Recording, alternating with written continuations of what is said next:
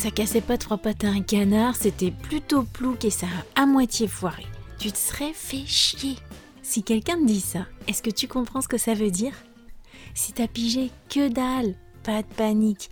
Écoute l'épisode qui va suivre et tu verras qu'en écoutant mon histoire, tirée d'une anecdote du quotidien, tu vas vite comprendre de quoi je parle. Tu vas apprendre de l'argot et du langage familier et découvrir un petit peu de la culture française populaire tout à fait de saison et bien loin de tous les clichés que tu peux connaître sur les Français. Alors reste à l'écoute, c'est dans un instant. The French Instinct. Parle, pense, vit en français et découvre d'autres horizons. Une émission proposée par Cathy Beauvais.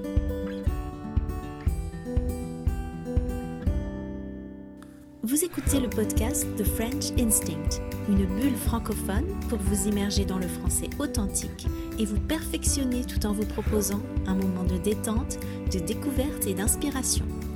Moi c'est Cathy, je suis française, prof de français langue étrangère passionnée par les langues et tout au long de ces émissions, on parlera de la vie de tous les jours, de la langue française, de la France, mais aussi d'autres langues, d'interculturel, d'apprentissage Bienvenue dans ma bulle.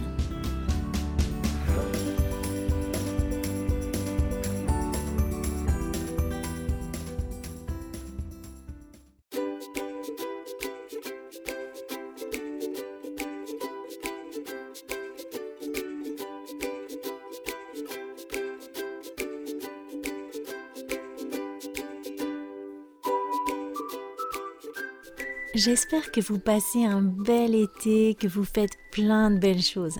Dans le podcast, je vous parle généralement des choses que j'aime, qui me passionnent même parfois, ou souvent d'ailleurs.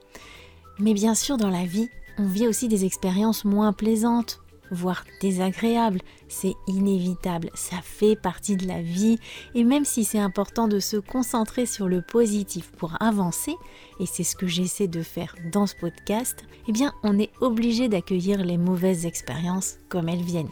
On ne peut pas les empêcher de se produire et puis vivre des moments difficiles, désagréables ou nuls, c'est ce qui nous permet aussi d'apprécier les bons moments d'ailleurs. En plus, si vous apprenez le français, vous avez besoin de connaître les mots et les expressions qu'on utilise pour exprimer ce qu'on n'aime pas. Et en langage familier, on en a un paquet. Aujourd'hui, je vais vous raconter une anecdote tirée de mon quotidien qui vous permettra de découvrir certaines de ces expressions.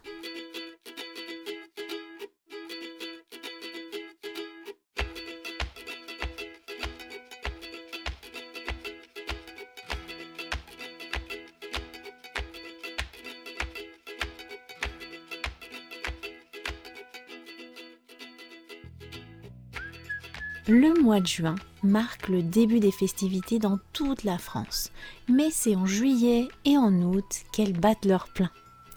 Braderies, balles populaires, concerts en plein air, spectacles de rue, fêtes foraines, fêtes des voisins, soirées grillades, galettes saucisses ou moules frites, feux d'artifice, kermesse.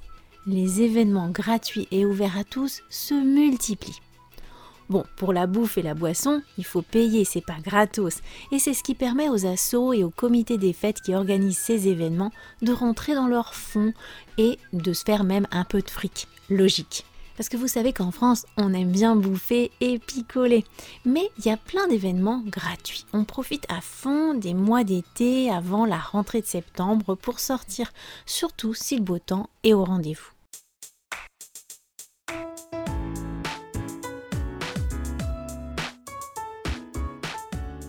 C'est autour du 14 juillet et du 15 août qu'il y a le plus de fêtes dans toute la France. Même si chaque village et chaque ville a sa propre fête, qui coïncide pas forcément avec ces deux dates phares de l'été, qui sont des jours fériés sur tout le territoire. L'ambiance de ces fêtes est conviviale et populaire toutes les générations se retrouvent, mais même si tout le monde y met du cœur, il faut bien reconnaître que la qualité des prestations est inégale. Elle dépend bien sûr du budget dont dispose la commune. On pourra difficilement égaler des villes comme Paris ou Bordeaux si on est un bled paumé de 1000 habitants. Mais il en va également du goût des organisateurs, notamment en matière de musique. Et oui, si généralement on essaie de plaire à tout le monde, parfois on favorise plus une génération qu'une autre, en fonction principalement de l'âge des bénévoles qui s'investissent dans les préparatifs. En ce moment, on peut trouver des fêtes publiques et gratuites, le plus souvent en extérieur, à l'air libre, dans la rue, chaque week-end si on veut.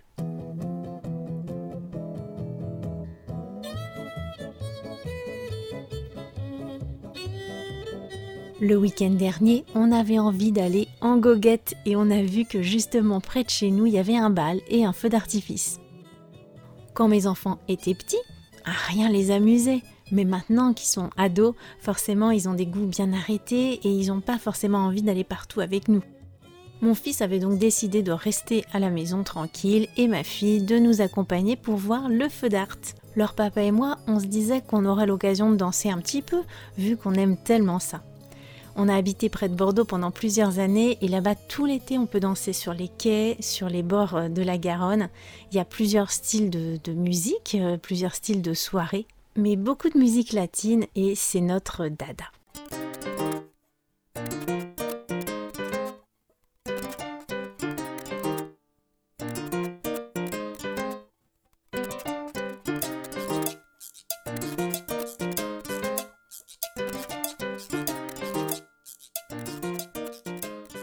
Sur la côte bretonne, on peut aussi trouver ce genre d'animation.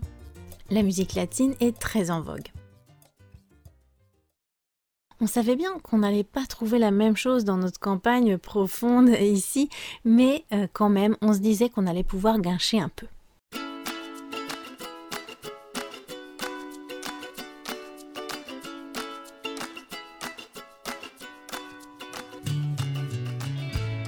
Qui dit bal dit buvette. Quand on est arrivé vers 22h30, ça picolait sec à l'extérieur. Faut dire que les Bretons sont connus pour avoir une bonne descente. Par contre, dans la salle du bal, c'était loin d'être la bringue, l'ambiance était plutôt pépère. On jouait des musiques d'un autre âge à l'accordéon, un mélange entre musette et danse de salon vieillotte, et les seules personnes qui faisaient chauffer la piste, entre guillemets, c'étaient les couples du troisième âge. Un groupe d'enfants aussi qui faisait une ronde.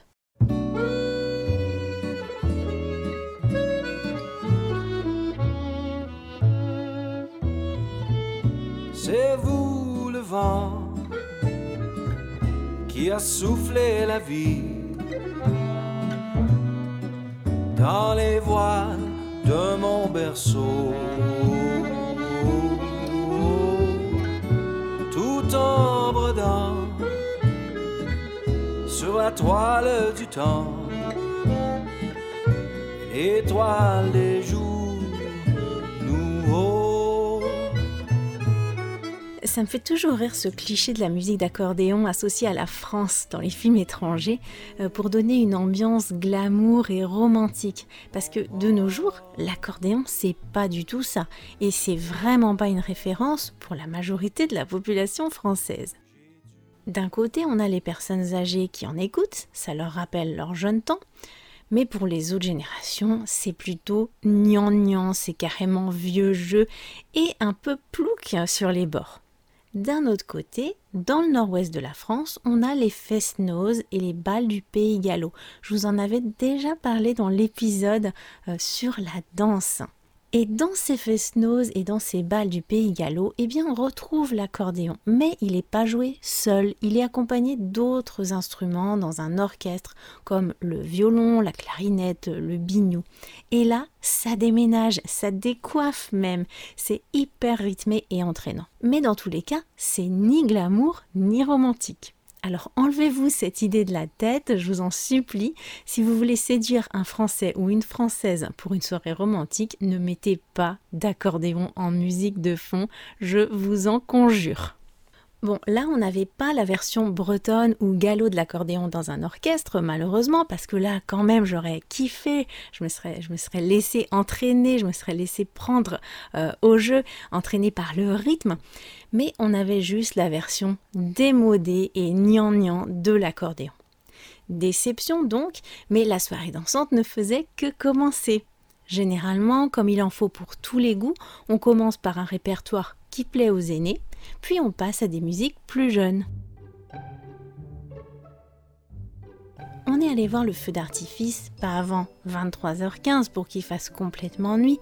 Là encore, on est resté sur notre faim. Beaucoup d'attentes, des explosions tonitruantes pour pas grand-chose, certains coups foirés même. Même ma fille a trouvé que c'était plutôt nul.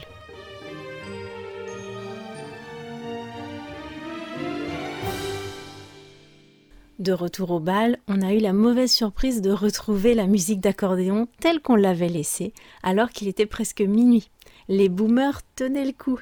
Puis ils ont commencé à alterner avec des chansons françaises des années 80. C'est ma génération, les années 80, mais je vais vous faire une confidence.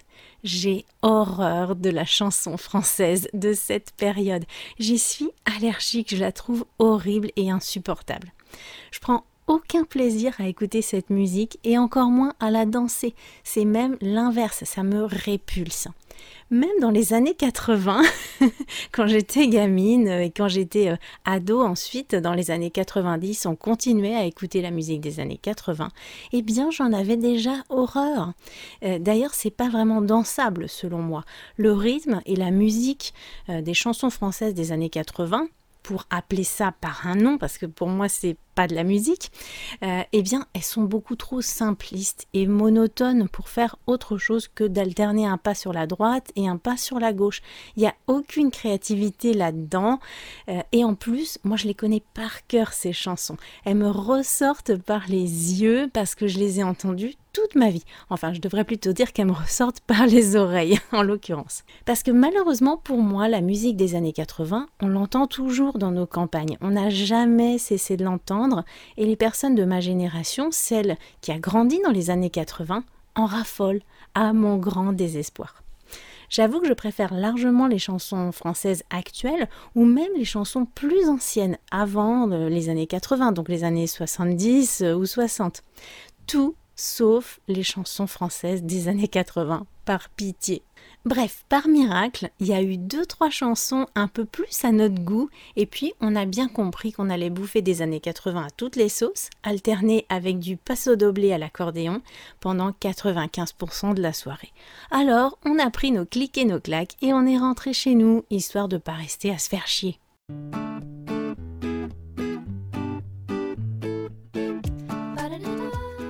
Le lendemain matin quand j'ai vu mon fils qui lui avait décidé de rester tranquille peinard à la maison parce que une soirée dansante c'est pas du tout son truc déjà quelle que soit la musique euh, et l'ambiance et puis un feu d'artifice euh, bof hein, il y aura d'autres occasions je lui ai dit qu'il avait bien fait ça aurait été un supplice pour lui T'as bien fait de pas venir, tu te serais fait suer. Franchement, c'était plouc et le feu d'artifice, ça cassait pas trois pattes à un canard. Il était même à moitié foiré. Voilà ce que je lui ai dit. Avec le contexte, vous comprenez probablement ce que je veux dire maintenant, en tout cas un petit peu plus qu'au début. Si j'avais parlé à un de mes copains ou même à mes parents, j'aurais dit tu te serais fait chier. Mais c'est un petit peu trop vulgaire pour que je l'emploie en parlant à mes enfants. Du coup, je dis tu te serais fait suer parce que j'essaye de pas dire de gros mots quand je m'adresse à mes enfants quand même. Et puis casser trois pattes à un canard, eh bien ça veut simplement dire que ça n'avait rien d'exceptionnel, que c'était franchement pas génial. Pour avoir les détails concernant les expressions idiomatiques et le langage familier que j'ai utilisé tout au long de cet épisode, il vous faut accéder à la transcription. C'est très simple, vous la trouverez dans votre espace membre et vous pouvez y accéder directement à travers le lien qui est dans la description de cet épisode. Je vous rappelle que devenir membre de The French Instinct Plus, ça vous donne accès à toutes les transcriptions passées, soit plus de 60 jusqu'à maintenant avec des indications et des notes explicatives, la possibilité de participer au café live mensuel pour pratiquer votre oral, me parler de ce qui vous tient à cœur et me poser vos questions en direct si vous en avez. Et puis je crée progressivement pour vous plus de ressources téléchargeables, des dossiers, des fiches pour vous aider à tirer le meilleur des épisodes du podcast en toute autonomie. Tout ça pour seulement 30 centimes par jour. 30 centimes pour booster votre français et passer à la vitesse supérieure. Et puis, en devenant membre, vous soutenez le podcast. Vous participez aux frais que je paie de ma poche pour produire cette émission. Vous rétribuez mon travail et le temps que je passe à créer pour vous les épisodes et les ressources complémentaires. Mais si vous ne voulez pas prendre un abonnement mensuel, vous pouvez aussi faire un don ponctuel, même de quelques euros. Vous trouverez toutes les infos dans la description de cet épisode. Et surtout, n'oubliez pas de partager le podcast autour de vous, de liker les épisodes, de mettre des avis positifs sur la plateforme où vous l'écoutez. Vous pouvez aussi laisser un commentaire sur mon site pour partager vos impressions euh, et me suivre sur Instagram. Tout ça, ça m'aide énormément et c'est entièrement gratuit. Je vous souhaite un bon week-end, un bel été et une belle quinzaine. À très bientôt pour le prochain épisode du podcast.